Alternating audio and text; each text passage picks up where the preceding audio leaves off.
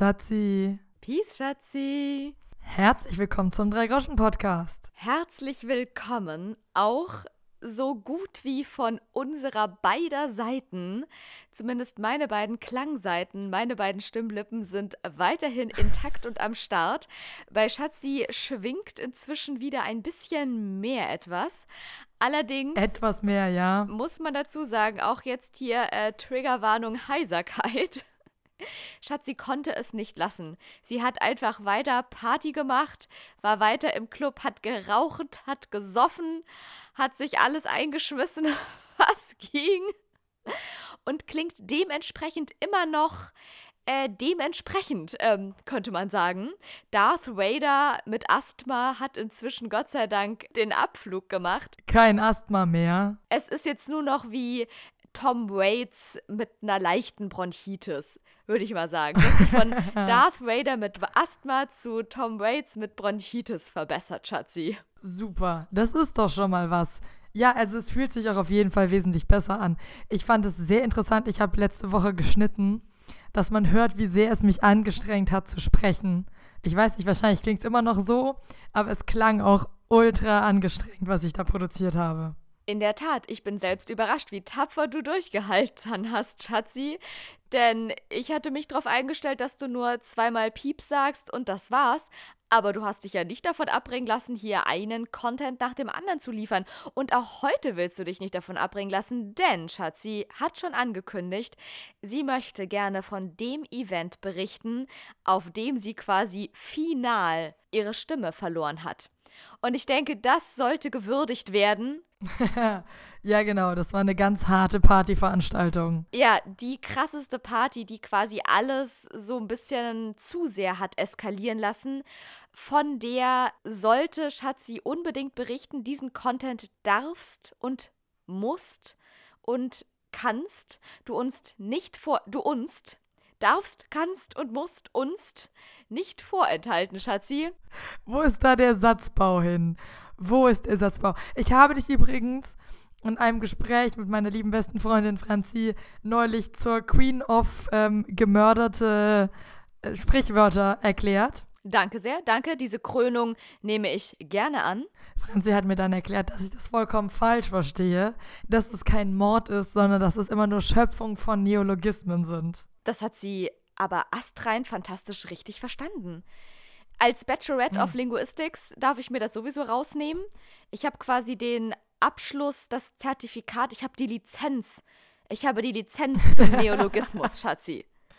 Die nicht die Lizenz zum Töten, sondern die Lizenz zum Neologismus. So sieht's aus. Dementsprechend ist es natürlich nicht so, dass man Sprichwörter kannst du nicht umbringen. Die kannst du nur noch mehr ausbauen, ah. noch lebendiger machen, Schatzi. Mm. Nee, ich finde, da passiert manchmal so ein kleiner, kleiner, aber feiner Mord in unserer Mitte zwischen dir und Sprichwörtern. Also Leute, schreibt's in die Kommis. Ist es Mord?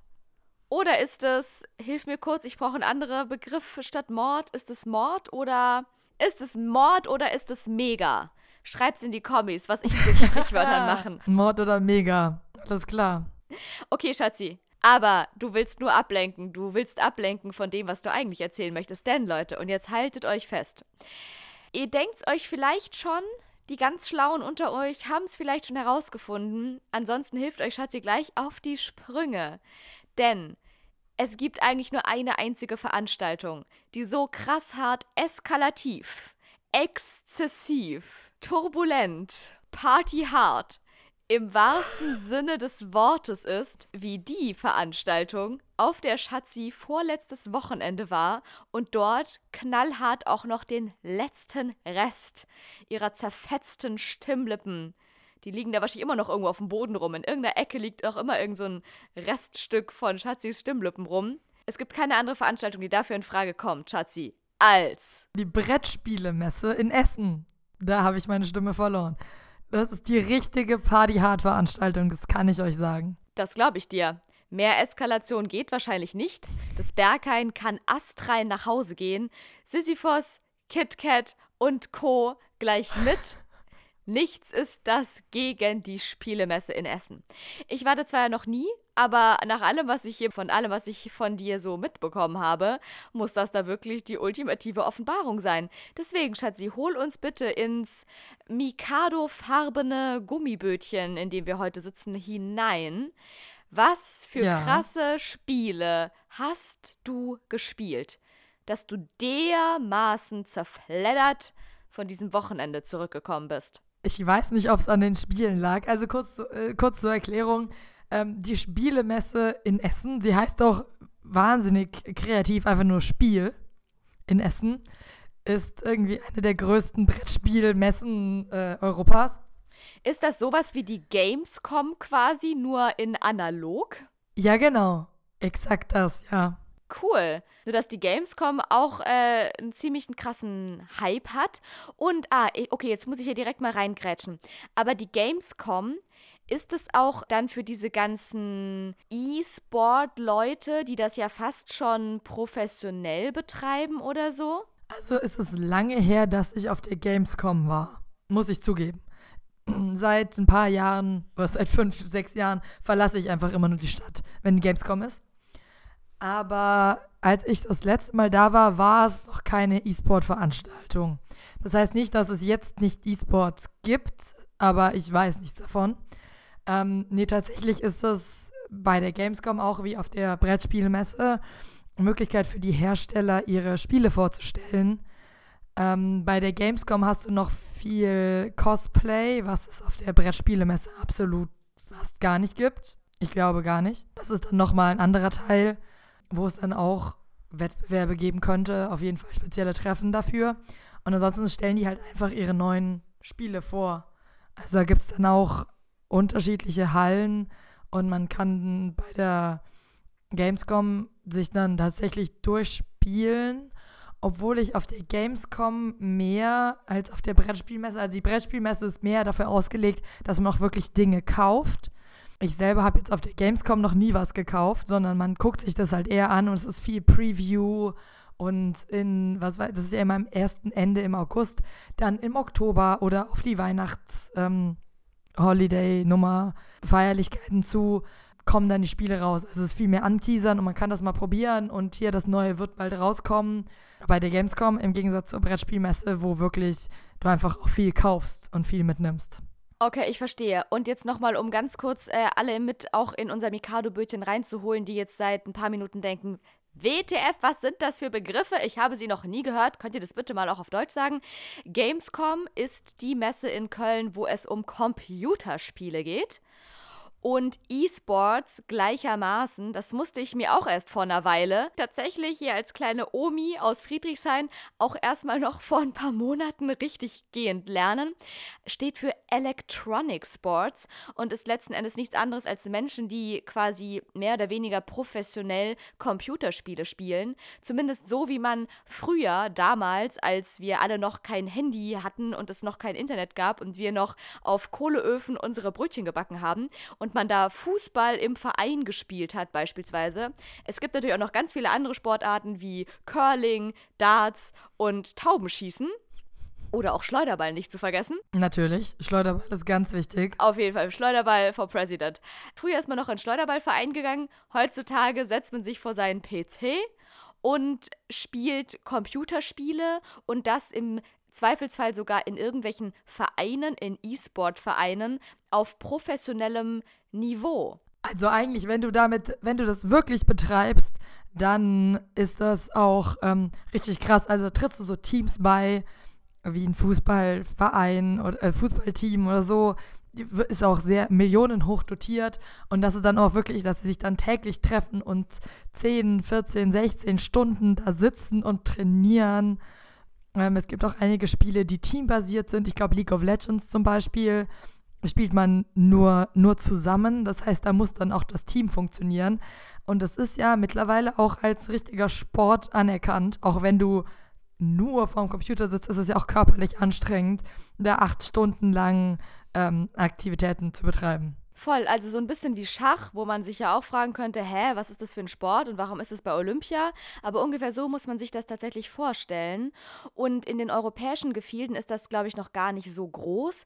Aber ich habe mir sagen lassen, so gerade in so asiatischen, auch viel, glaube ich, so Südkorea und so, da geht das so richtig ab. Und da haben die wirklich E-Sport-Leute, die sind äh, sowas wie Manuel Neuer und wie, wie, wie heißt dieser andere brasilianische Portugiesische portugiesische, spanische Typi, wie heißt der nochmal? Ronaldo. Ronaldo. Dieser ja, Typ, der auf Instagram der auf Instagram die meisten Follower der Welt hat, obwohl er einfach noch jeden Tag ein Selfie mit sich und seinem Fußball postet. I don't get it, aber egal, das ist ein anderes Thema.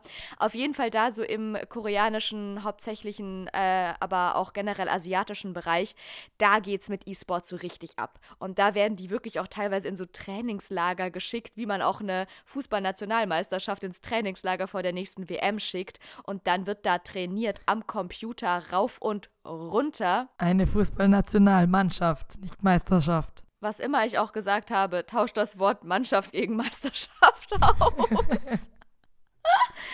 Ich denke, ihr seid doch schlau da draußen und könnt das alles kompensieren, was ich gesagt habe. Und der Hälfte wäre es wahrscheinlich nicht mal aufgefallen. So, auf jeden Fall so, stellt euch vor, irgendwelche koreanischen Leute, die in irgendwelchen krassen Mannschaften sind und dafür irgendwelche Meisterschaften trainieren. Und das so, wie hier in Deutschland noch auf irgendwelche Fußballmeisterschaften trainiert wird. Also das ist schon richtig krass. Worauf ich eigentlich nur hinaus wollte, ist, dass dementsprechend das aber wohl nicht so bei der Gamescom ist, sondern die auch genauso wie die Spielemesse in Essen quasi fürs Privatverkehr Vergnügen da ist. Und man da hingeht, äh, just for fun, um sich da den neuesten Shit äh, anzugucken. Ja, genau. So geht das. Obwohl, was auf der Brettspielmesse auch ein großer Teil ist, ähm, sind einfach Händler, die da hinkommen, die dann auch Spiele verkaufen, die gar nicht neu sind, sondern irgendwie gebrauchte Spiele und irgendwelche Vintage-Spiele oder einfach so Sachen feilbieten. Was uns tatsächlich auch untergekommen ist, wir, wir kennen uns ja aus, ähm, zum Beispiel Exit-Spiele, dass da irgendein Händler die toll als äh, Messepreis für 15 Euro das Stück angeboten hat und zwei dann für 27, wenn du die bei ganz normalen Buchladen, Buchläden, die auch äh, Spiele verkaufen, zwischen 10 und 12 Euro das Stück kaufen kannst. Also der hat da quasi toller Messepreis nochmal 20% draufgeschlagen und dann so getan, als würdest, wenn du zwei kaufst, dann kriegst du es billiger. Und da haben wir dann direkt einen sehr großen Bogen drum gemacht. Crazy shit. Ich dachte, Messepreis ist immer ein Ticken günstiger. So wie wenn man ins Outlet geht oder so. In dem Fall gar nicht. Ähm, bei den Herstellern schon. Also ich kann, das, ich kann ja mal von vorne anfangen. Du grätsch mir immer in mein Mikado-farbenes Bötchen immer rein. Okay, Schatzi, erzähl jetzt einfach los. Einmal chronologisch und los geht's. Und los. Und zwar gibt's, ist die Messe in Essen, glaube ich, komplett dafür verwendet. Also es gibt fast keine leere Halle. Und äh, die Hallen sind unterschiedlich aufgebaut. Es gibt irgendwie eine Halle, wo es mehr so Rollenspielsachen gibt. Das habe ich ja schon mehrfach versucht zu erklären, wer oder weniger erfolgreich für Laura. Ähm, wo es viel Würfel gibt und es gibt ja auch dann Anleitungen für diese Rollenspiele. Meinst du mit Rollenspielen dieses unsägliche Pen-and-Paper-Gedöns und so? Ja. Alles das klar. ist nicht unsäglich. Naja, ja, es greift schon um sich. Ich muss schon sagen, ich habe einige Leute in meinem Freundeskreis, die dieses Pen and Paper spielen. Und da denke ich mir schon manchmal, Leute, jetzt aber auch mal wieder Butter bei die Fische. Das ist nur ein Spiel. Nein, es ist eine zweite Identität, wenn du das krass betreibst. Ja, eben. Und als Person, die sich schon beruflich den ganzen Tag mit anderen Identitäten beschäftigt, denke ich einfach immer Leute, ich habe gerade Freizeit, können wir bitte einfach im echten Leben bleiben? Ich ertrage es nicht. Äh, das hier, tut mir leid für dich. Also. Ich, Aber weißt du, Laura, wenn das im echten Leben Physiker sind, dann müssen die was anderes, Kreatives machen. Ja, eben.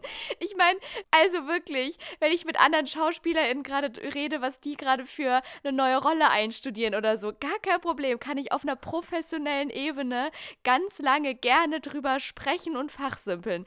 Aber wenn mir irgendjemand mit seinem Pen-and-Paper-Gedöns um die Ecke kommt, dann. Sorry. Nee.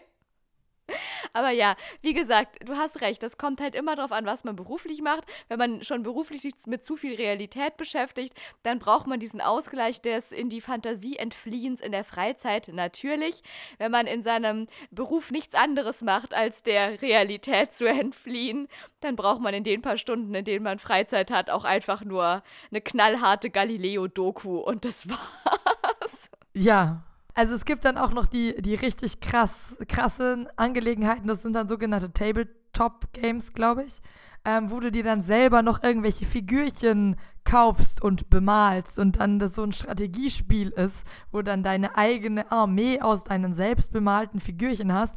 Das ist mir auch zu hoch. Das ist auf jeden Fall eine, eine Halle, wo es nur das gibt. In der Tat hat sie eine Freundin von mir, die auch sehr krass im Pen-and-Paper-Game drin ist, hat genau das zum Geburtstag geschenkt bekommen. Und ich saß live mit dabei, wie sie das äh, Geschenk von ihrer Mitbewohnerin, von der sie sich das auch offiziell gewünscht hatte, überreicht bekam. Und sie packte das aus, freudestrahlend. Und da waren dann irgendwelche anderthalb Zentimeter großen Figürchen drin. So graue Figürchen? Ja, ja, einfach nur in Grau. Einfach eine graue Masse und dann sollen die irgendwie angemalt werden noch in mhm. also wirklich aber Millimeter dann dieses eine Figürchen das ist wirklich anderthalb Zentimeter hoch und ist irgendwie so ein Krieger natürlich weil diese ganzen Pen and Paper Sachen haben auch immer irgendwas mit wir müssen uns gegenseitig Nein. angreifen welche Zauberwaffe hast du und welche Superkraft hat die so okay, und ja. das war dann halt auch so ein Krieger Ding sie mit irgendeinem Schild in der Hand und einem Helm auf dem Kopf und hast du nicht gesehen und dann sollte das alles einzeln bemalt werden. Und ich dachte wirklich, WTF, also ähm, sonst keine Hobbys oder wie?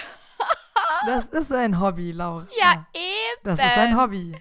Ja, das ist eben. Doch schön. Ist auf jeden Fall aber auch nichts für mich. Das ist eine Halle. Dann gibt es eben Hallen, wo nur so Händler sind, die Sachen Secondhand verkaufen. Und dann gibt es aber auch einige Hallen, wo dann die großen Spielehersteller wie Amigo und Drei Zauberer und äh, Kosmos und so. Äh, Ravensburger weiß, habe ich jetzt gerade nicht auf dem Schirm, aber auch sicher. Queen Games und so, da dann ihre eigenen Stände haben und die haben dann immer so ganz, ganz große Flächen, wo dann Tische stehen, wo man das Spiel ausprobieren kann. Also ist der Witz an der Spielemesse, dass du da eben eigentlich fast jedes Spiel ausprobieren kannst bevor man es dann kauft. Oder wir haben auch sehr, sehr viele Spiele ausprobiert, um sie einfach auszuprobieren, um zu spielen. Also wie quasi bei einem Food Festival oder nee, nicht Food Festival, sondern auch so eine Essensmesse oder so gibt es ja auch, wo man dann die ganze Zeit durch die Gegend laufen kann und an jedem Stand holt man sich einen kleinen Snack und am Ende ist man satt. Das denke ich mir übrigens immer. Irgendwann mal muss ich auf so eine Food-Messe, einfach in die Messe Köln, nur mich da durchzufressen. Diese 20 Euro, die das Ticket kostet, sind es dann wert. Weißt du, es gibt dann ja irgendwie irgendwie so ähm, Snackfood-Messen. Ich glaube, Süßigkeiten-Messen wäre nichts für mich. Also Snackfood, wo ich dann von Würstchen zu Kroketten zu was weiß ich einfach durchfressen kann. Das wäre ein Traum für mich. Das habe ich irgendwie nicht gemacht. In neun Jahren in Köln habe ich das noch nie gemacht, aber ich nehme es sehr fest vor. Also Schatzi, Jalla würde ich mal sagen. Absolut musst du das machen. Ich meine, für 20 Euro kannst du auch genauso gut da irgendwie was äh, essen gehen oder so. Kannst du einmal Sushi essen gehen. Aber es gibt natürlich auch noch ähm, äh, Pizza und es gibt natürlich auch noch. Nein, äh, ich würde Sushi ja. essen gehen. Ja, natürlich würdest du Sushi essen gehen. Aber auf jeden Fall kriegst du auf jeden Fall mehr Vielfalt auf so einer Messe. Und ist bestimmt auch lustig. Ach, apropos, ähm, hier Sushi essen gehen. Hast du was ganz anderes, Schatzi? Hast du irgendeine Küche, irgendeine Küche, die dir, ähm, die deine Lieblingsart ist? Also welches Land, welche Nationalität, kulinarische Sache Ah, ich dachte gerade die ganze Zeit, jetzt kommst du, was für eine Küche, was, was meine Trau, wie meine Traumküche Was ist deine Traumküche? Nee, als ob ich dir so eine Frage so stelle. Ja, es, lustig. Also ich, da ich ja eigentlich die Haupt, also ich bin ja, ich bin ja quasi eine, ähm, äh, ha hauswirtschaftliche Person durch und durch. Und ich verbringe ja die Hauptzeit am Herd und in der Küche. Meine Lieblingsbeschäftigung ist Kochen mm. und Backen. Dementsprechend wäre natürlich eine, so eine große freistehende Küche, weißt du, wo man in der Mitte so einen großen Ko Kochblock hat.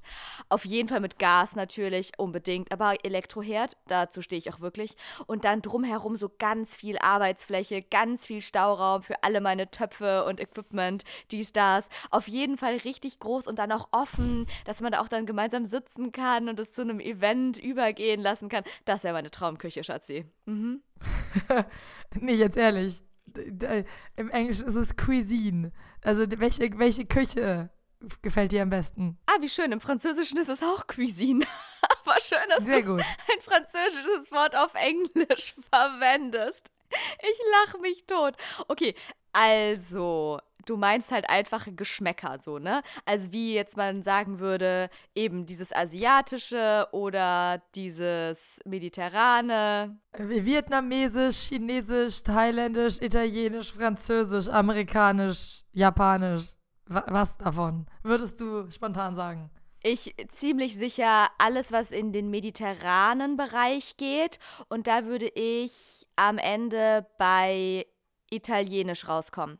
Ja, ziemlich sicher Italienisch. Okay. Ja, ich liebe die italienische Küche. Ich wollte gerade sagen, aber Portugal schließen wir aus, weil Portugal ist nicht so vegetarierfreundlich, haben wir festgestellt. Ja, auch dieses Ganze, auch Spanisch ist nicht so meins, da wird mir zu viel mit Reis gearbeitet, dieses Paella-Gedöns.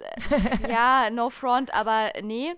Ähm, Französisch liebe ich natürlich schon auch sehr, aber dann, wenn halt wirklich nur dieses Südfranzösische, weil auch französische Küche ist halt nicht so schnell mal VegetarierInnen äh, friendly.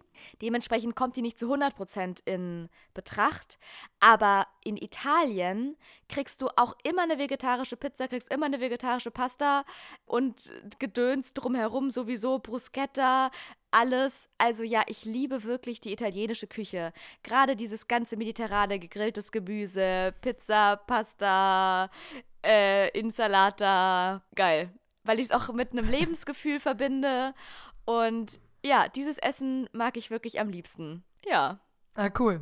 Ja, ich meine, ein Land, wo es zu jeder Hauptmahlzeit eigentlich äh, Pasta gibt, auch wenn es nur als Vorspeise, macht dich schon mal glücklich. Nudeln! Wir wollen Nudeln! Ja, einfach Nudeln. Das ist schon mal das Hauptkriterium. In Italien ist, glaube ich, von allen Ländern die Gefahr am geringsten, dass man irgendwas mit Kartoffeln oder Reis zu tun haben muss. Und wenn, dann ist es Risotto und das war's. Ansonsten, ja, ich meine, klar, natürlich. Was, wo ich dann immer wieder äh, anfange, mich daran zu stoßen, ist natürlich die Qualität des Brotes und die Qualität der Salate. Da lobe ich mir schon auch das gute deutsche Vollkornbrot und den äh, guten Gemsalat, wie unser Vater sagen würde, gemischten Salat aus der deutschen Küche. Der ist schon auch ziemlich geil. Da kann dieses hier drei zerrupfte Salatblätter und bitteschön aber Essig und Öl selber drüber machen, Gedöns aus Italien eher weniger gut mithalten. aber trotzdem wirklich so plump es klingt, als Kind aus Süddeutschland, wo einfach auch Italien als nächstes Urlaubsland parat steht, geht und man natürlich sagt, ja, Pizza ist mein Lieblingsessen, wie so ein wie so ein Viertklässler, der einfach sagt, ja, mein Lieblingsessen ist Pizza und Spaghetti. Aber da bin ich tatsächlich drauf hängen geblieben. Ich würde das auch sagen. No front gegen Sushi und ich esse auch mal gerne irgendwas vietnamesisches, äh, Udon, Pak Choi, dies, das, hast du nicht gesehen? Wie heißt es? Partei, Partei. Pak Choi ist nur so ein Kohlding. Partei. Partei ist so ein asiatisches Nudelgericht. Finde ich schon auch ganz lecker, aber da würde mir also auf Dauer auf jeden Fall was fehlen. Ja, auf jeden Fall. Auch ganz das Süße würde mir auch fehlen. Oh ja, das kann Italien auch gut. Im Asiatischen, da musst du ja schon irgendwelche gebratenen Nudeln mit Gemüse und Hühnchen zum Frühstück essen. Ich meine, wollt ihr mich verarschen? Ich esse doch keine Nudelsuppe zum Frühstück. No way! Da esse ich lieber ein kleines Cornetto und trinke einen kleinen Espresso zum Frühstück oder sowas.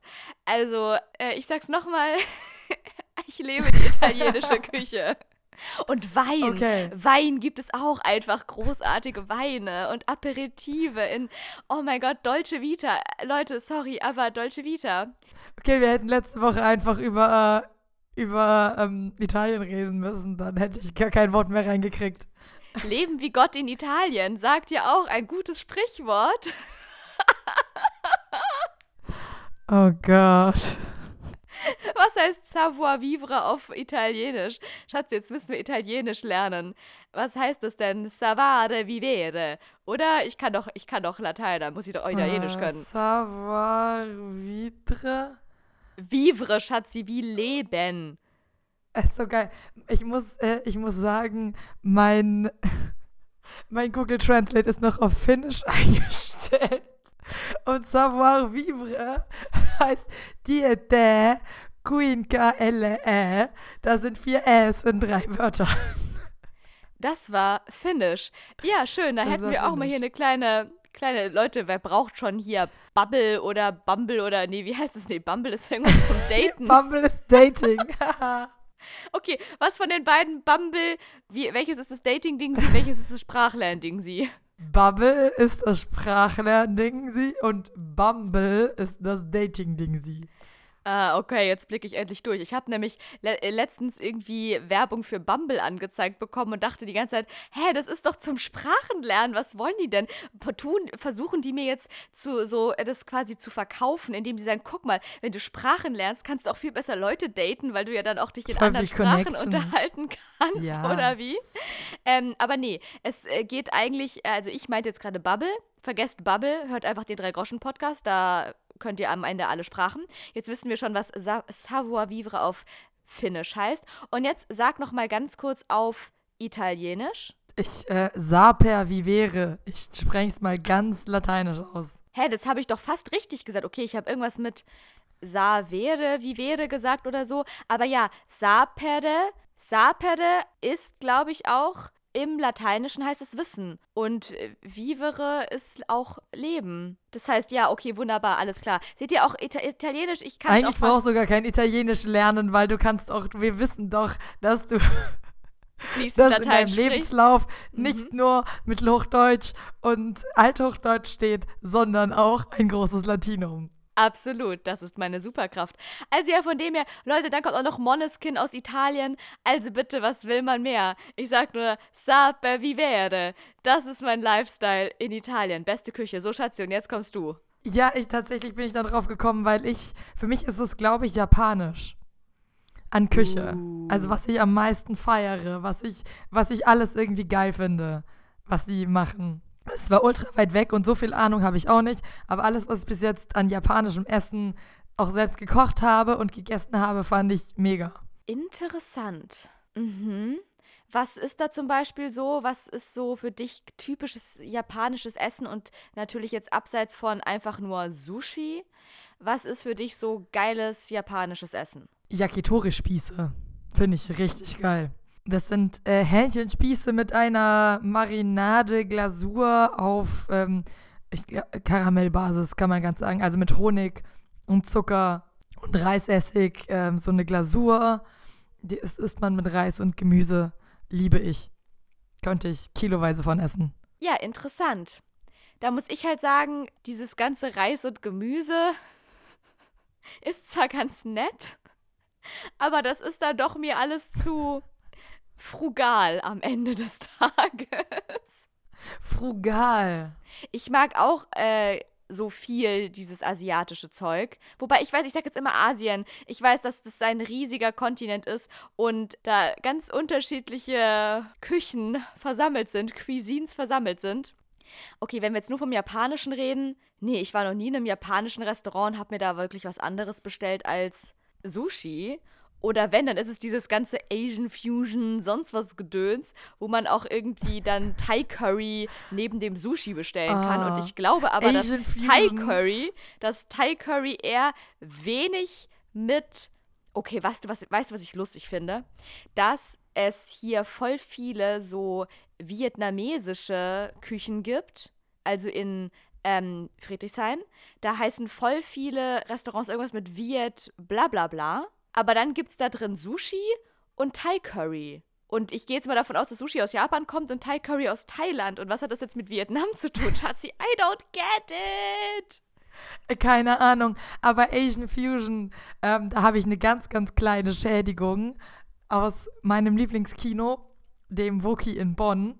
Und die hatten, die haben bei den Werbespots vor, vor dem Film auch einige Werbespots, die einfach Restaurants oder Geschäfte in Bonn selbst produziert haben. Das ist manchmal sehr lustig, äh, manchmal ein Highlight, manchmal ist es auch echt schlecht. Und eins davon war ein Restaurant, was es nicht mehr gibt. Die sind leider über Corona eingegangen. Die waren direkt neben dem Woki. Und äh, diese Werbung kam auch dreimal pro, pro Blog, äh, immer einer mm, Finest Asian Fusion Kitchen gesagt hat. Und war halt dreimal vor jedem Film. Und ich war da dann tatsächlich nie. Wir haben uns immer mal vorgenommen, dass wir da dann doch unbedingt mal hingehen müssen, um die Finest Asian Fusion Kitchen ausprobieren. Und dann war es uns doch zu teuer. Also meiner besten Freundin Franzi und mir, wenn wir jetzt zusammen im Kino waren. Ähm, aber das hat sich sehr eingebrannt, wie diese laszive Stimme von diesem Typen immer irgendwas von Finest Asian Fusion Kitchen sagt. In der Tat, ja, auch allein dieser Begriff Asian Fusion ist schon irgendwie echt besonders, speziell. Ich war tatsächlich letztens in einem wirklich realen Asian Fusion Ding. Sie, zumindest habe ich dann gedacht, okay, ist das das, was mit Asian Fusion gemeint ist? Ich dachte davor immer, das bedeutet, dass man halt wirklich sagt, okay, asiatisch und zwar alles Mögliche zusammen, dass man halt nicht sagt, okay, das eine kommt jetzt aus Japan und das andere aus China, sondern dass man da halt irgendwie so von dem ganzen Kontinent irgendwie so verschiedene Dinge vermatscht aber ich war jetzt letztens in einem Asian Fusion Restaurant. Das waren crazy Sachen, die habe ich auch noch nie gesehen. Und zwar, Schatzi, war das wie asiatische Küche, aber mit europäischen Zusätzen. Also, dann gab es zum Beispiel Ente, was man ja eher aus der chinesischen Küche kennt.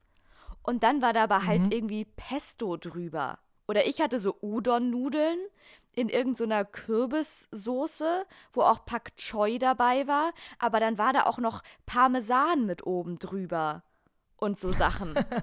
also es war einfach super verwirrend so irgendwie auch ein bisschen komisch, wo man sich dann auch, also wo man echt das Gefühl hatte, es passt nicht so ganz zusammen. Ich, ja, also doch, du kannst das sicher gut machen, aber wenn es so ein bisschen äh, gezwungen ist wie Parmesan auf Udons, ähm, dann klingt das echt strange.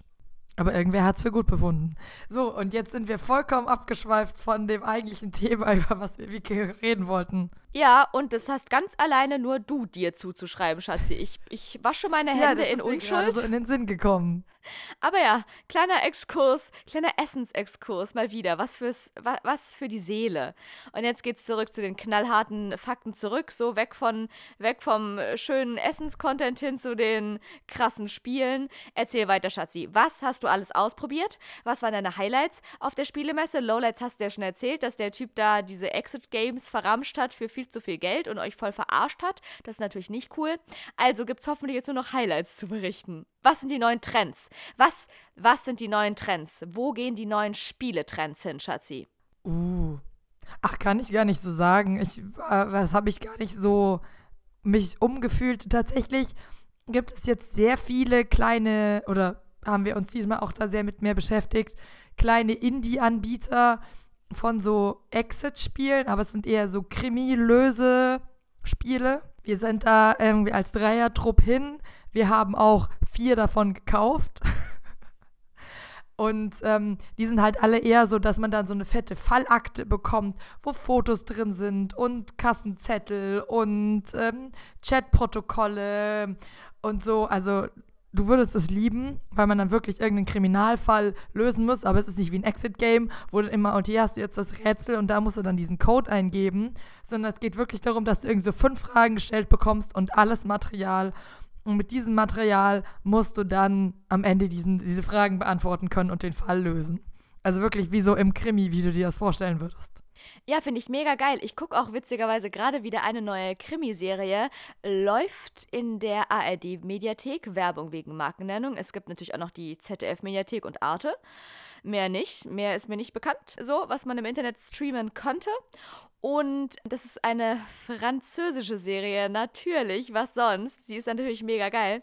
Und da geht es um eine hochintelligente Frau, die aber durch ihre Hochintelligenz und dadurch so ein bisschen ihre, ihre Eigenheiten als Person äh, so ein bisschen nicht so richtig ankommt im Leben.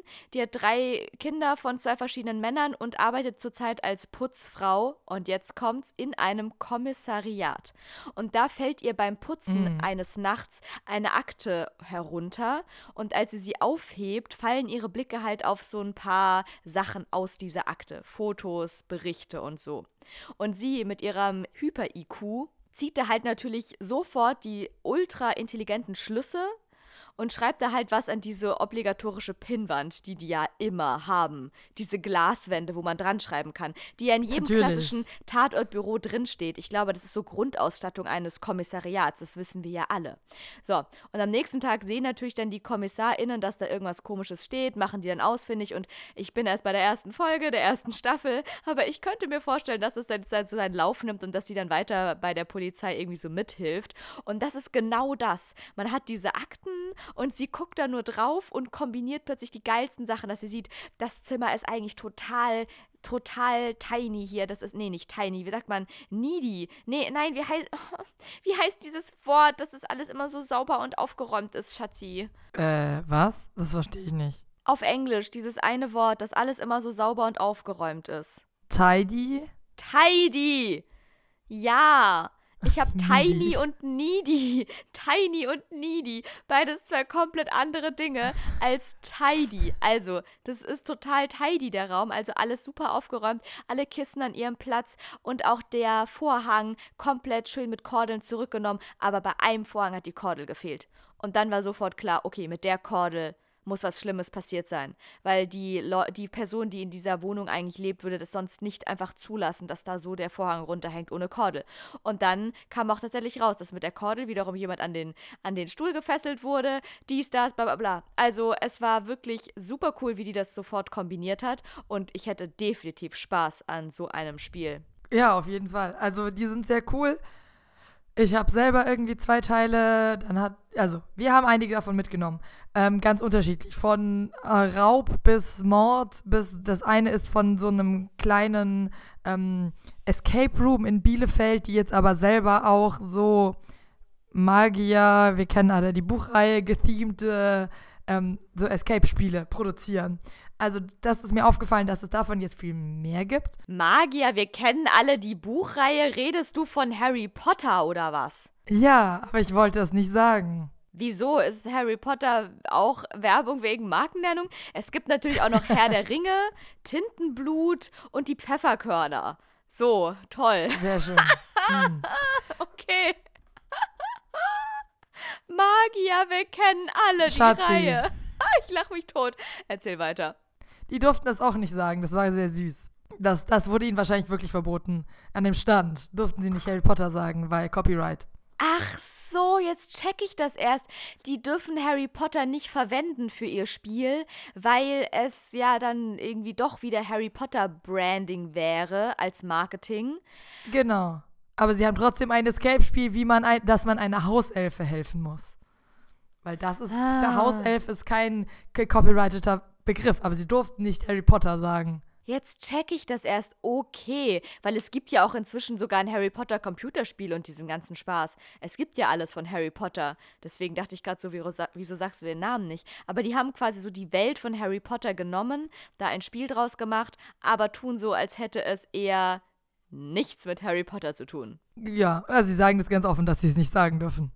Genau, also da gibt es einiges davon. Und ansonsten, wir haben einige Kartenspiele gespielt. Wir waren so ein bisschen auf der Suche nach ähm, Spielen für Kinder, weil eine gute Freundin für ihren Nichten, für, für, ein, für ihre Nichte und Neffen was gesucht hat.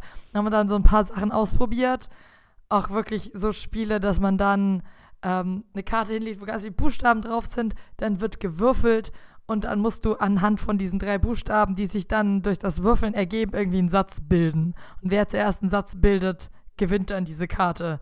Sowas bin ich ultra schlecht. Du hattest sehr viel Spaß dabei. Also war das sowas wie Scrabble mit Karten so ein bisschen? Nee, das ist wirklich so eine runde Karte, wo ganz viele Buchstaben draufstehen, die unterschiedliche Farben haben. Und dann würfelt man, ich, ich erinnere mich gerade nicht mehr so ganz, aber man würfelt, dann sind da drei Farben und dann musst du aus diesen drei Farben, also Buchstaben, die diese drei Farben haben, irgendeinen Satz bilden. A, F und L und du musst da einen Satz draus bilden. Ah, okay, also ich habe dann quasi drei Karten und jeweils dann drei Buchstaben da herausgezogen. Und dann muss ich einen Satz bilden mit drei Wörtern und jedes Wort beginnt jeweils mit dem einen auserwählten Buchstaben. Genau. Mega geil. Das wäre ja voll das geile Spiel. Aber gibt es immer nur drei Karten? Kann man immer nur drei Wortsätze bilden? Äh, nee, es wird auch schwieriger. Also es kannst du unterschiedlich schwierig spielen mit einem Wort, also nur einem Wort dann nur oder drei Wortsätze oder vier Wortsätze oder keine Ahnung was. Okay, wow. Und alle Buchstaben des Alphabets. Nee, immer nur die, die gerade auf dieser Karte sind. Ja, ja, aber es gibt alle Buchstaben des Alphabets zur Auswahl. Ja, irgendwann schon. Und ähm, das war halt relativ offen. Also, dass du dann auch sagen kannst, wenn einer mal ein Wort gesagt hast, dann ist dieses Wort verboten. Für den Rest der Runde. Und so. Geil. Okay, das heißt, man Ja, kann auch. sehr viel äh, Spaß. Im Worst Case kann man auch XYZ äh, würfeln. Ja, ich weiß nicht. Ich glaube, das ist fairer verteilt. Ich glaube nicht, dass auf einer Karte X, Y und Z sind. Aber ich habe sogar einen Satz gerade mit XYZ rausgefunden. Schatzi, ich habe da gerade voll Spaß. Ein Satz mit X, äh, XYZ. Xaver zieht Yachten. Punkt. Sehr schön. Ja, du hättest sehr viel Spaß gehabt. Xaver ist ein, ist ein Sklavendelfin, den man, der eine Yacht abschleppen muss, weil bei der Yacht ist der Motor ausgefallen. Deswegen haben die sich dann so ein Yacht, äh, so ganz, okay, das ist mega krass, äh, hier kein Tierschutz mehr. Aber ja, sie haben sich dann so ein Delfin. Das Äh, Xaver könnte ja auch einfach so ein Schlepperboot sein. Also muss ja, Ja, kein, De- okay. kein Delfin sein. die Peter-Variante. Xaver ist ein Schlepperboot und zieht die Yacht von irgendeinem, von Leonardo DiCaprio zum Beispiel. Die, die steht ja, wie wir alle wissen, äh, die liegt, wie wir alle wissen, in Antibes rum. Die haben Schatz und ich sogar schon mit eigenen Augen von weitem gesehen. Von sehr weitem. Und die äh, hat einen kleinen Fehler. Da ist irgendwas schiefgelaufen, wie auch oft in Leonardo DiCaprios Leben. Und dann muss die jetzt irgendwie abgeschleppt werden. Auch das äh, ein klassischer Move in Leonardo DiCaprios Leben. Und dementsprechend kommt dann Xaver, das kleine Schlepperbötchen, und zieht die Yacht von Leonardo DiCaprio wieder zurück ins, äh, in die Bucht von Antibes. Ist doch ein klasse Satz. Und ich habe mir sogar eine Geschichte. Das Das wäre nochmal nächste Mm. Stufe, die Geschichte zu dem Satz ausdenken. Oh Okay, mein Gott, Leute, geil, Schatzi. ich würde warum es hast hassen, du mir dieses mit Laura Spiel dieses nicht Spiel gekauft? zu spielen. No, weil ich nicht leiden möchte. Ähm, wir haben aber Machen wir das. noch eins? Äh, Probier, sag, mir nochmal drei Nein. Buchstaben. nein, Oh. machen wir nicht. Wir haben das Kenner-Kinderspiel, das, das, das, das Kritiker-Kinderspiel des Jahres ausprobiert. Magierlehrling hieß das, glaube ich. Das ist so 3D-mäßig. Ähm, du hast ein Spielbrett, was du auf der einen Seite höher hast. Also es ist schräg. Und auf diesem Spielbrett hast du fünf Magierlehrlinge und drei Hexen. Und du hast äh, fünf verschiedene bunte Murmeln. Und auf diesem Brett sind so Wege drauf mit bunten Punkten. Und du musst oben diese Murmel quasi oben an der Schräge ansetzen. Dann fängt die an zu rollen. Und sobald die eine Figur be berührt, musst du diese Figur nehmen und auf den nächsten bunten Punkt der Murmelfarbe quasi setzen. Da gibt es so einen vorgegebenen Weg, wo diese Punkte drauf sind. Und dann musst du da weiterlaufen quasi. Und es geht darum, dass du zuerst drei Zauberlehrlinge nach unten gebracht hast, in Sicherheit, bevor drei Hexen unten sind. Du musst also gucken, wie du oben diese Murmel da in diese Wege einsetzt, wo die dann langlaufen könnte, wo, welche Figuren die dann treffen könnten. Und dann wandert man immer weiter mit den Figuren nach unten. I, ist es so eine Art Mischung aus Geschicklichkeits- und Strategiespiel? Ja, Boah, gar kein Bock. Das ist ja einfach nur des Todes. Sowas hasse ich ja zutiefst. nein, das hat sehr viel Spaß gemacht. Ähm, Bäh. I. Wir haben nur eiskalt verloren. Also bei uns die waren drei Hexen zuerst unten. Und ähm, es ist auch relativ teuer. Also weil das ja so einen fetten Aufbau hat. Ne, das ist ja so ein doppeltes Spiel, weil das ja so Wege haben muss. Ist quasi das Spielbrett relativ dick. Dann gibt es Murmeln, dann brauchst du diesen Aufbau. Und diese Magierlehrlinge, die sind auch wirklich relativ groß. Also die sind so zwei, drei Zentimeter locker hoch, einfach Figuren. Die hatten noch eine Riesenvariante, die dann so groß war wie so ein Esstisch. Mit dann Magierfiguren, die irgendwie so 20 Zentimeter hoch waren, Magier und Hexen. Genau, das Spiel hat aber 40 Euro gekostet, deswegen war das ähm, nicht irgendwie im Budget, das äh, mal mitzunehmen. Ach, wir haben alles, sonst alles Mögliche ausprobiert. Irgendwie eins so Pizza, Pizza-Rhythmus, wo man dann äh, aus vier Teilen eine Pizza zusammenbastelt und auf diesen Pizzastücken steht dann immer drauf, was man machen muss. Es geht um Rhythmus, also klatschen oder irgendwie hey, hey rufen oder stampfen und so. Und dazu gibt es dann eine App, die einen Rhythmus vorgibt, der dann immer schneller wird oder so. Und dann muss man quasi immer das, was aus diesen vier Pizzastücken ist, im, im Kreis machen. Und wer zuerst verkackt, ist raus. Und wer am Ende dann, am Ende der Zeit dieses einen Rhythmus noch dabei ist, bekommt einen Punkt. Nun standen wir da, drei Musiker und einer, der dieses Spiel vorgestellt hat. Und er hat es mit jedem, jeder Runde schwieriger gemacht und schwieriger gemacht und wir haben es trotzdem noch hingekriegt. Es war sehr viel, sehr, sehr lustig. Ihr habt das Spiel gehackt. Das heißt, euch konnte er nicht rausschmeißen. Ihr wie auf dem Rodeo-Bullen. Er hat bis zur höchsten Stufe hochgestellt und ihr saßt am Ende immer noch auf dem Bullen. Oder wie man auch sagen würde, der Torero-Bulle. Der Torero-Bulle, ja. Genau, das ist aber sehr cool für so musikalische Früherziehung. Für Kinder ist das mega. So, hier, du musst einen Viererrhythmus halten, du musst auf die Musik hören, was, also auf diesen Beat hören, der da läuft und klatschen und so. Und der, der dann als letzter diesen Punkt gemacht hat, der darf dann einen Teil austauschen, dann kommt was Neues dazu. Also das war auch sehr lustig, nur kommt man sich da ein bisschen bescheuert vor. Das ist so ein relativ kleiner Stand. Da stehst du da so am Rand, während alle Leute vorbeilaufen und du klatschst und stampfst und rufst, hey, hey, im Rhythmus. Also so ein bisschen wie Twister, wo es ja auch um Koordination und Gedöns und so weiter geht und sehr körperlich. Aber bei Twister geht es ja vor allem um Durchhalten. Ja, genau, da werden andere Sachen trainiert. Da kann man ja fast schon seine akrobatischen Fähigkeiten trainieren. Aber so ein bisschen vom Aktivitätslevel äh, hat es auch was, so dieses Pizzaspiel. Ja, genau. Das war sehr lustig. Und äh, dann haben wir an einem Stand noch so, so Balance-Spiele ausprobiert, wo man zum Beispiel eine Holzplatte hat, auf die man unterschiedlich große und schwere Klötze random drauf verteilt. Dann nimmt man die hoch, balanciert die auf so einem Mittel, auf so einem Stab, wo oben eine Korkkugel drauf ist, balanciert man das und dann nimmt man nach, nacheinander quasi diese Teile runter und ähm, ja, wer am Ende am meisten Teile hat, bevor das Ding zusammenfällt, hat gewonnen. Das ist quasi Jenga auf sehr, sehr hohem Niveau, weil das bricht dann halt von so 20 Zentimeter diese Platte runter, die es relativ schwer ist und verteilt diese Holzblöcke in alle Windrichtungen. Es war lustig, aber ein bisschen anstrengend. Ja, genau, mit Jenga wollte ich es auch gerade in Relation setzen. Auch ein Spiel, was ich abgrundtief hassen würde. Sehe ich überhaupt nicht die Notwendigkeit, warum ich mich mit sowas auseinandersetzen sollte. Wirklich nicht. Also, ne, damit kann man mich jagen. Wir fanden es sehr cool. Am gleichen Stand haben wir auch was ausprobiert, da wärst du ausgerastet. Und zwar war das ein Spiel, du hast einen Ring, also so eine Barriere quasi. In der Mitte sind ganz viele kleine. Wäre ich im positiven oder im negativen Sinne ausgerastet? Negativen.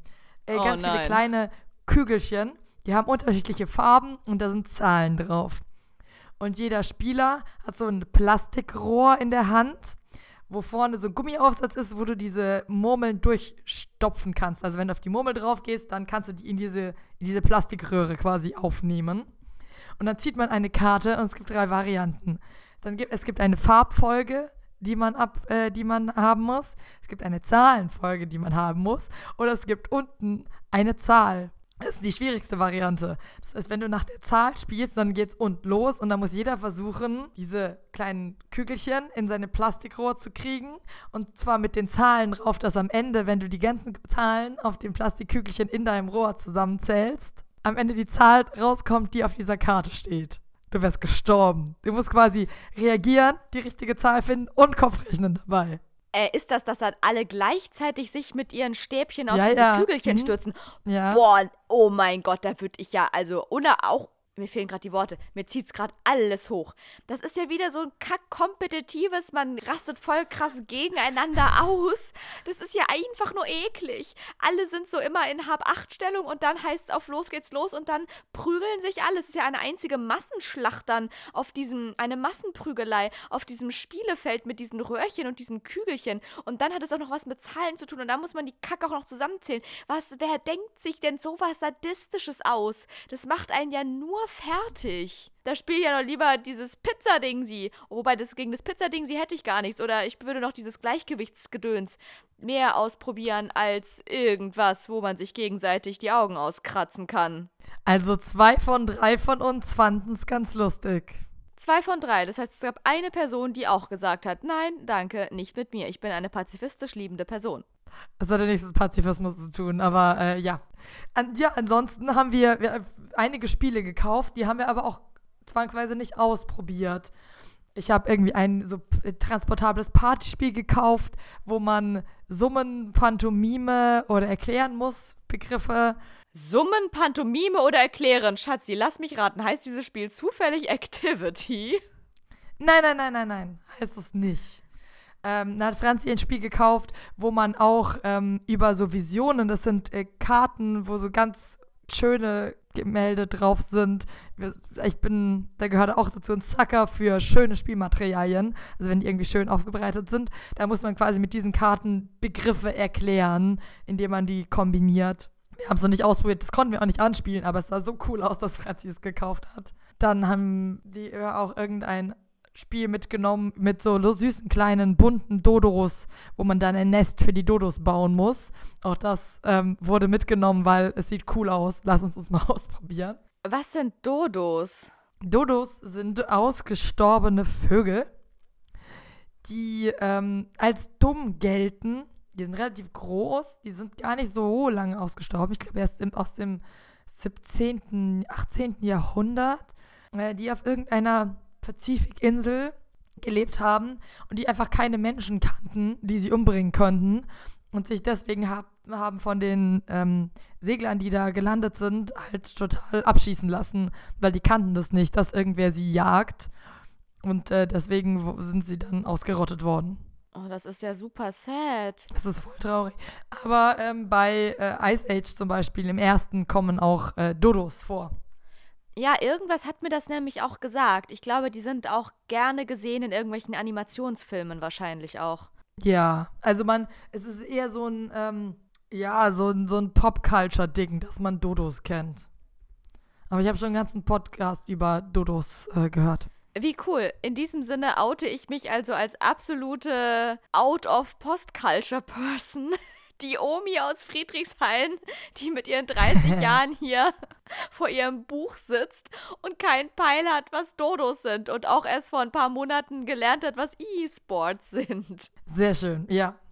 Genau, also das war, das war einfach, sah einfach süß aus. Und äh, ja, wir haben jetzt wieder ein halbes Jahr lang Zeit oder ein Jahr lang Zeit bis zur nächsten Spielemesse, die ganzen Spiele, die gekauft wurden, aufzuarbeiten.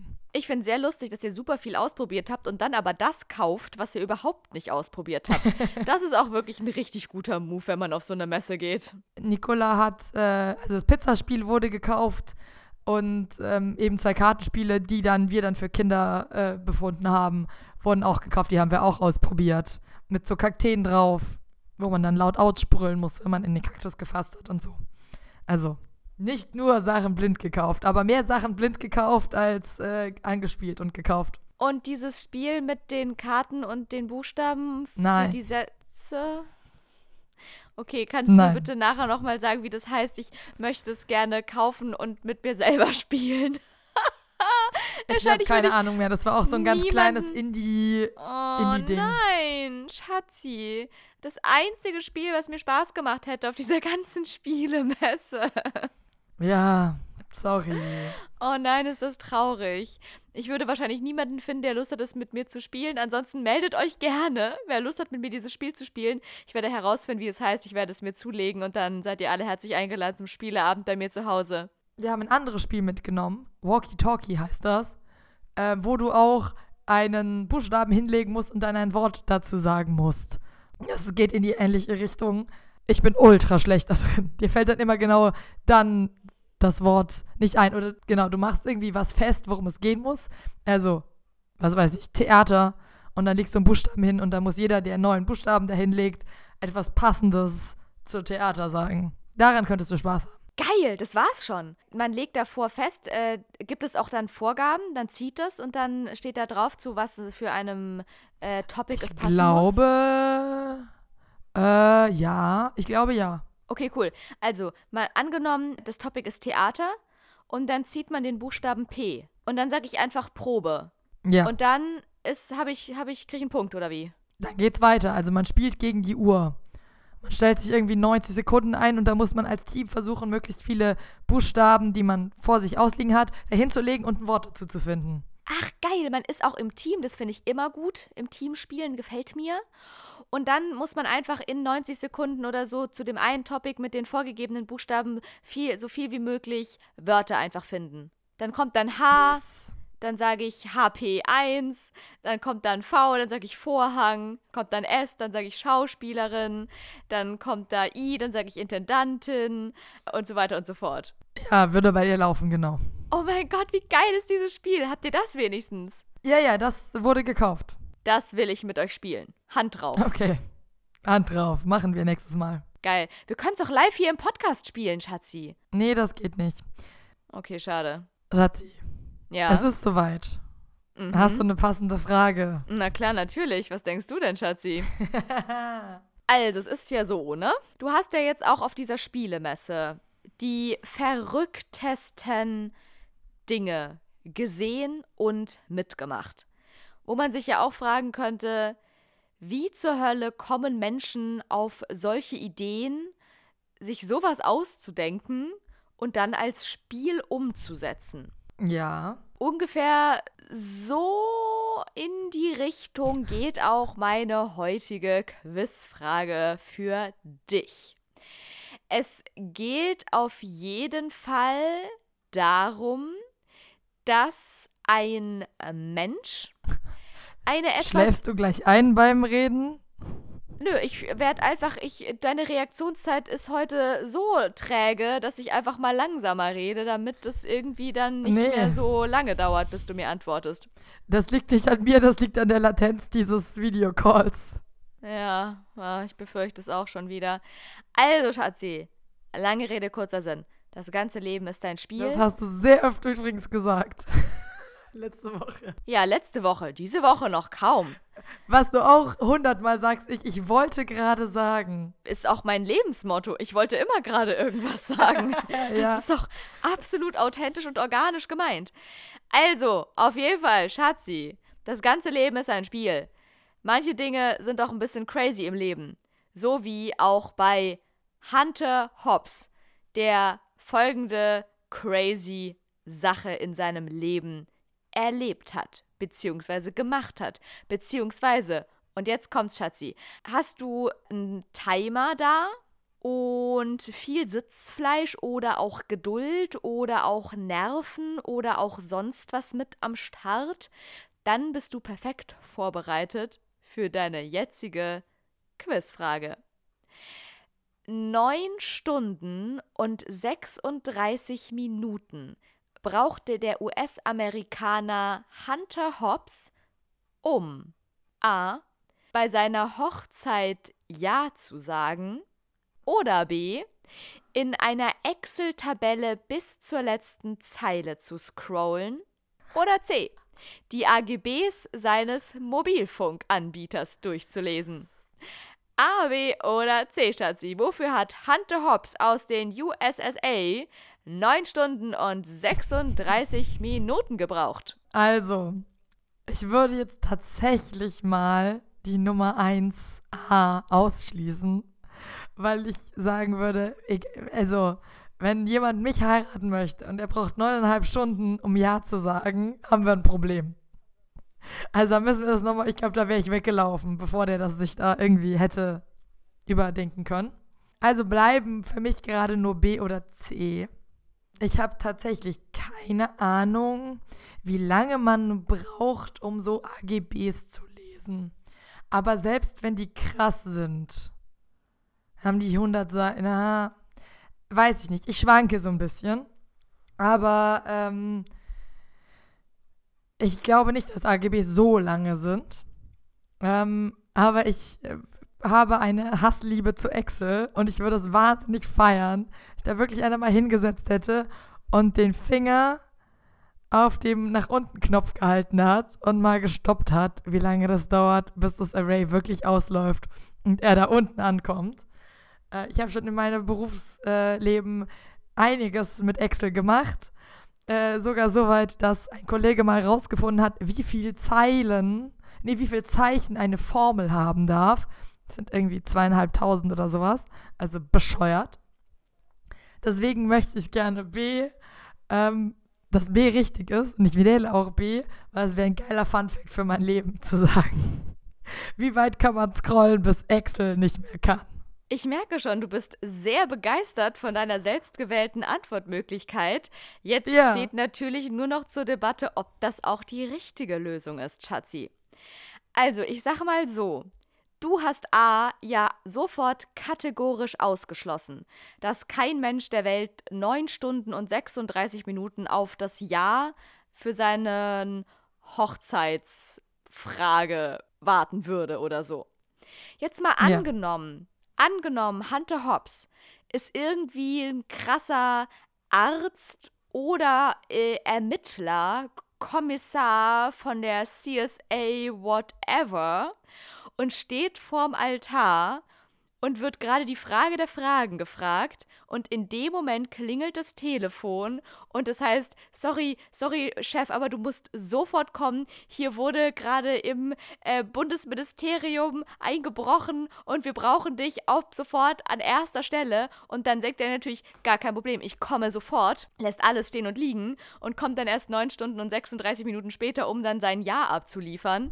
Oder auch äh, wird zu irgendeinem krassen Notarzteinsatz gerufen, wo er sofort irgendeine Hirn-OP am offenen Herzen durchführen muss oder was weiß ich. Also das wären die Erklärungen, die ich für Antwortmöglichkeit A parat hätte, sind aber in der Realität nicht so passiert. Das heißt, Antwortmöglichkeit Nummer A hast du definitiv korrekterweise kategorisch ausgeschlossen das mit den C und den AGBs. Ich habe da auch drüber nachgedacht. Ich habe letztens gehört, du als Sprecherin hat er ja mehr Erfahrung, wie lange man braucht, um was zu lesen. In der Tat. Ich habe letztens erfahren, dass Christoph Maria Herbst wohl letztes Jahr das, ähm, hier, wie heißt dieses Dings, was die ganzen Juristen immer mit sich rumschleppen? Dieses, äh, dieses Grundgesetz? Das BGB?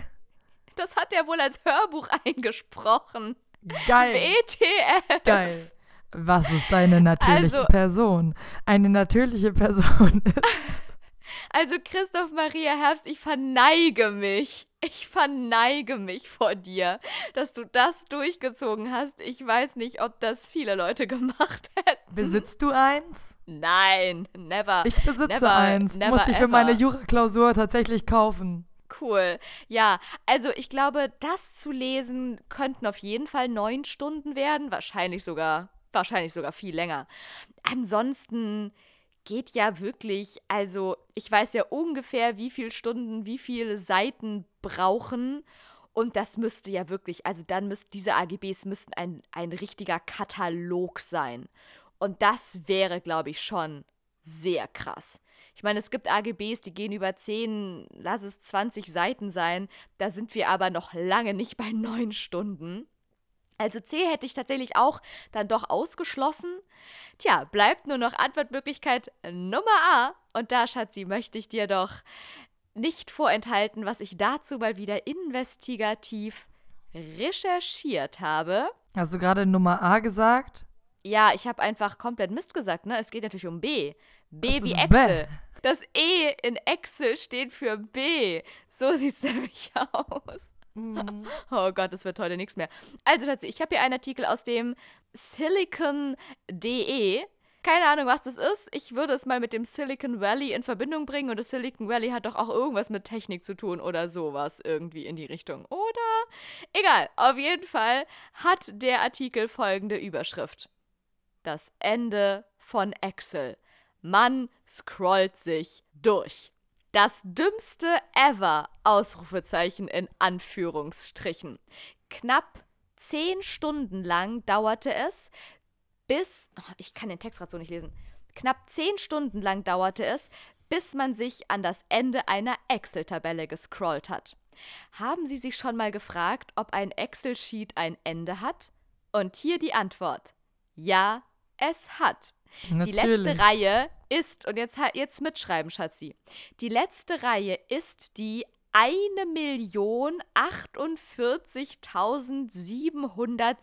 1.048.756. Mehr geht nicht. Finde ich eine Frechheit. Aber gut, okay, Ja, das mehr, macht Sinn. mehr gibt's halt nicht. So, Ja, weil 700, was, äh, 56? Das macht Ja. Sinn. Byte-technisch.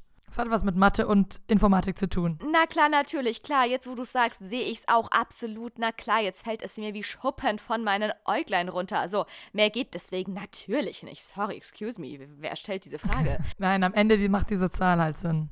Weil es irgendjemand tun musste, in Anführungszeichen Zitat, hat sich jetzt ein junger Mann hingesetzt und hat den Beweis erbracht, dass er bei Reihe bla bla bla 1.048.756 das Ende von Excel erreicht hat.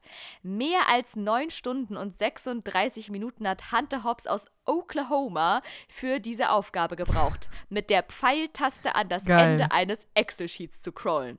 Laut Hobbs Oh sei ja. das auch mit Abstand die, in Anführungszeichen, dümmste Herausforderung gewesen, der man sich stellen kann, wie er in einem Yes. YouTube-Video erklärt. Übrigens hat Hobbs, Schatzi, jetzt kommt's, laut eigenen Angaben bewusst darauf verzichtet, die Tastenkombination Steuerung und Ende zu drücken, über die man wohl relativ schnell an das Ende gelangt. Und jetzt, Schatzi, mitschreiben, weiterhin. Das Video ist, Gott sei Dank, mit Zeitraffer aufgenommen. Hobbs droht jedoch bereits mit der Veröffentlichung des gesamten Videos. Nach den knapp 10 Stunden Pfeiltaste drücken hätten ihm Arme und Hände wehgetan und er fordert die Mitmenschen auf, seine Excel-Challenge nicht nachzuahmen. Also, liebe Kinder und Kinderinnen da draußen, bitte nicht zu Hause nachmachen. Für alles andere gibt es aber wohl ein YouTube-Video. Googelt vielleicht einfach mal Excel und Hunter Hobbs oder irgendwie so. Da müsste was kommen und dann könnt ihr einem jungen Mann aus Oklahoma zuschauen, wie er im Zeitraffer 9 Stunden und 36 Minuten lang eine Pfeiltaste drückt, um irgendwann bei einer Million Schieß mich tot Zeilen ganz unten am Boden der Tatsachen bei Excel anzukommen. Am Boden von Excel anzukommen. Geil. Yes. Nee, also ich, ich stand am Anfang meiner, meiner Karriere mit Excel sehr krass auf Kriegsfuß. Ich habe es mal geschafft, mit irgendeiner Tastenkombination 100.000 Mal das gleiche Wort ähm, in jeweils eine, ganz vorne in eine Zeile zu schreiben, ohne unabsichtlich. Aber mittlerweile verstehen Excel und ich uns ganz gut. Das freut mich sehr. Ich kann mit Excel ungefähr so gut umgehen wie mit den SD-Karten in Digitalkameras und dem Aufbaukonstrukt von irgendwelchen Notenständern. Insider Aber wissen, das ist eine meine. Geschichte für einen anderen Tag. In diesem Sinne, stay tuned, Leute. Ja, Schatzi, aber das freut mich, Ja. dass ich dir jetzt noch am Ende des Tages eine kleine Freude bereiten konnte. mit, mit einem Excel. Mit einer Excel-Frage. Sehr schön. Das sind doch jetzt krasse Lifehack-Skills, mit denen du doch so richtig krass flexen kannst vor deinen IT-Homies, oder? To- Total. Mega. Wusstet ihr, dass es neuneinhalb Stunden dauert, bis ihr ganz nach unten gescrollt habt? Bei Excel. Kommt auf jeden Fall super. Bei, beim nächsten Klassenausflug mit der Firma in irgendein komisches Steak-Restaurant, wenn da mal kurz eine Flaute herrscht oder irgendwie zu viel genöl, genölt wird über die Qualität des Steaks und die Lieblosigkeit des Salats, dann kannst du schnell Ja. hier einmal geschickt Themenwechsel und da schüttest du mal Auf schnell kurz Excel. dieses Thema rein. Absolut. Ja, finde ich auch. So, Leute, in dem Sinne, hört, hört es von meiner Stimme, stay healthy. Ganz wichtig, es ist gerade will der wilde Westen da draußen, was Viren angeht. Nehmt euch in Acht. Ähm, genießt die warmen Tage, wenn ihr noch welche habt, bevor ihr wie Laura in die nächste Herbstdepression verfallt. Hey! Und wir hören uns nächste Woche wieder. Wir hören uns auf jeden Fall nächste Woche wieder. Ich bin gespannt, wie deine Stimme bis dahin klingt. Vielleicht einfach nur noch wie diese eine, diese eine Staatsanwältin beim Tatort nach der fünften Schachtel Zigaretten. Ich hoffe, wir wissen alle, ja. wen wir meinen. Da komme ich ja fresh aus dem Urlaub nächstes Mal. Mal gucken. Geil. Also es bleibt spannend, wie Schatzi nächste Woche klingen wird. Ansonsten, ich ähm, gehe mir jetzt mal eine kleine Pizza-Pasta-Situation zubereiten in meiner fancy großen Lifestyle-Küche mit Natürlich. Kochinsel in der Mitte und werde äh, ansonsten noch ein bisschen recherchieren, wie dieses Spiel heißt, das ich unbedingt spielen will. Das Spiel mit den Yachten von Leonardo DiCaprio. Das will ich finden. Ich werde es euch nächste Woche erzählen, ob ich es herausgefunden habe und lade euch hiermit jetzt schon offiziell ein zum Spieleabend bei mir. Es gibt Whiteberry Lillet und es sind Pizza, Ansonsten gibt es nichts weiter zu sagen, außer stay tuned, stay healthy und hier Kanal abonnieren, Glocke aktivieren. Nee, vergesst es. Egal. Wir hören uns nächste Woche wieder. Bis zum nächsten Mal und tschüss. Bis zum nächsten Mal. Tschüss.